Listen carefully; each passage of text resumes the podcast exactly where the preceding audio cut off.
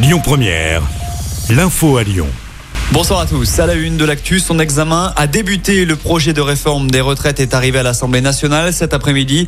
En tout, 20 000 amendements sont à étudier. 13 000 sont signés de la France insoumise, alors que les manifestants seront dans la rue. Eux, demain, à Lyon, le cortège partira à midi de la manufacture des tabacs en direction de la place Bellecour. De nouvelles perturbations sont donc à prévoir dans les transports, notamment sur les rails à la SNCF. Comptez un TGV sur deux en circulation. Même chose pour les Ouigo. 3 TER sur 10 vont circuler demain en Auvergne-Rhône-Alpes. Des perturbations sont aussi annoncées côté TCL. Fréquence réduite sur les métros A et D. À l'arrêt même de 17h à 18h. Ce sera allégé concernant les trams T1, T2, T4 et T5. Trafic ralenti également sur certains bus. On vous a mis le détail des perturbations sur notre site et notre application. Dans l'actu également, ces deux drames en France. Tout d'abord, dans l'Aisne, la nuit dernière, une mère et ses sept enfants sont morts dans l'incendie de leur maison.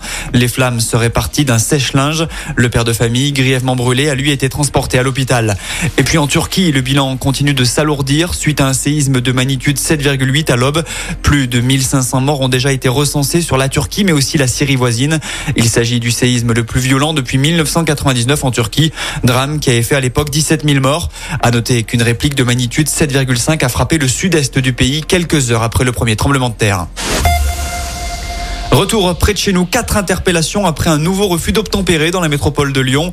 Un gendarme a été percuté par un automobiliste qui a refusé de se soumettre à un contrôle. Les faits se sont déroulés dans la nuit de samedi à dimanche à Tassin. Ça s'est passé sur la nuit du 11 novembre 1918. Le gendarme blessé a été transporté à l'hôpital, mais ses jours ne sont pas en danger.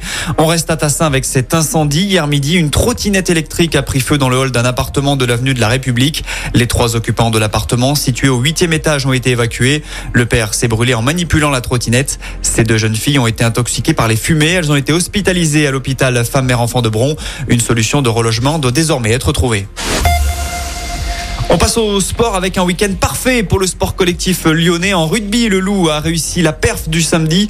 Les Lyonnais se sont imposés 20 à 16 sur la pelouse de La Rochelle pour le compte de la 17e journée de top 14. En foot, l'OL s'est également fait du bien. Victoire 3 à 3.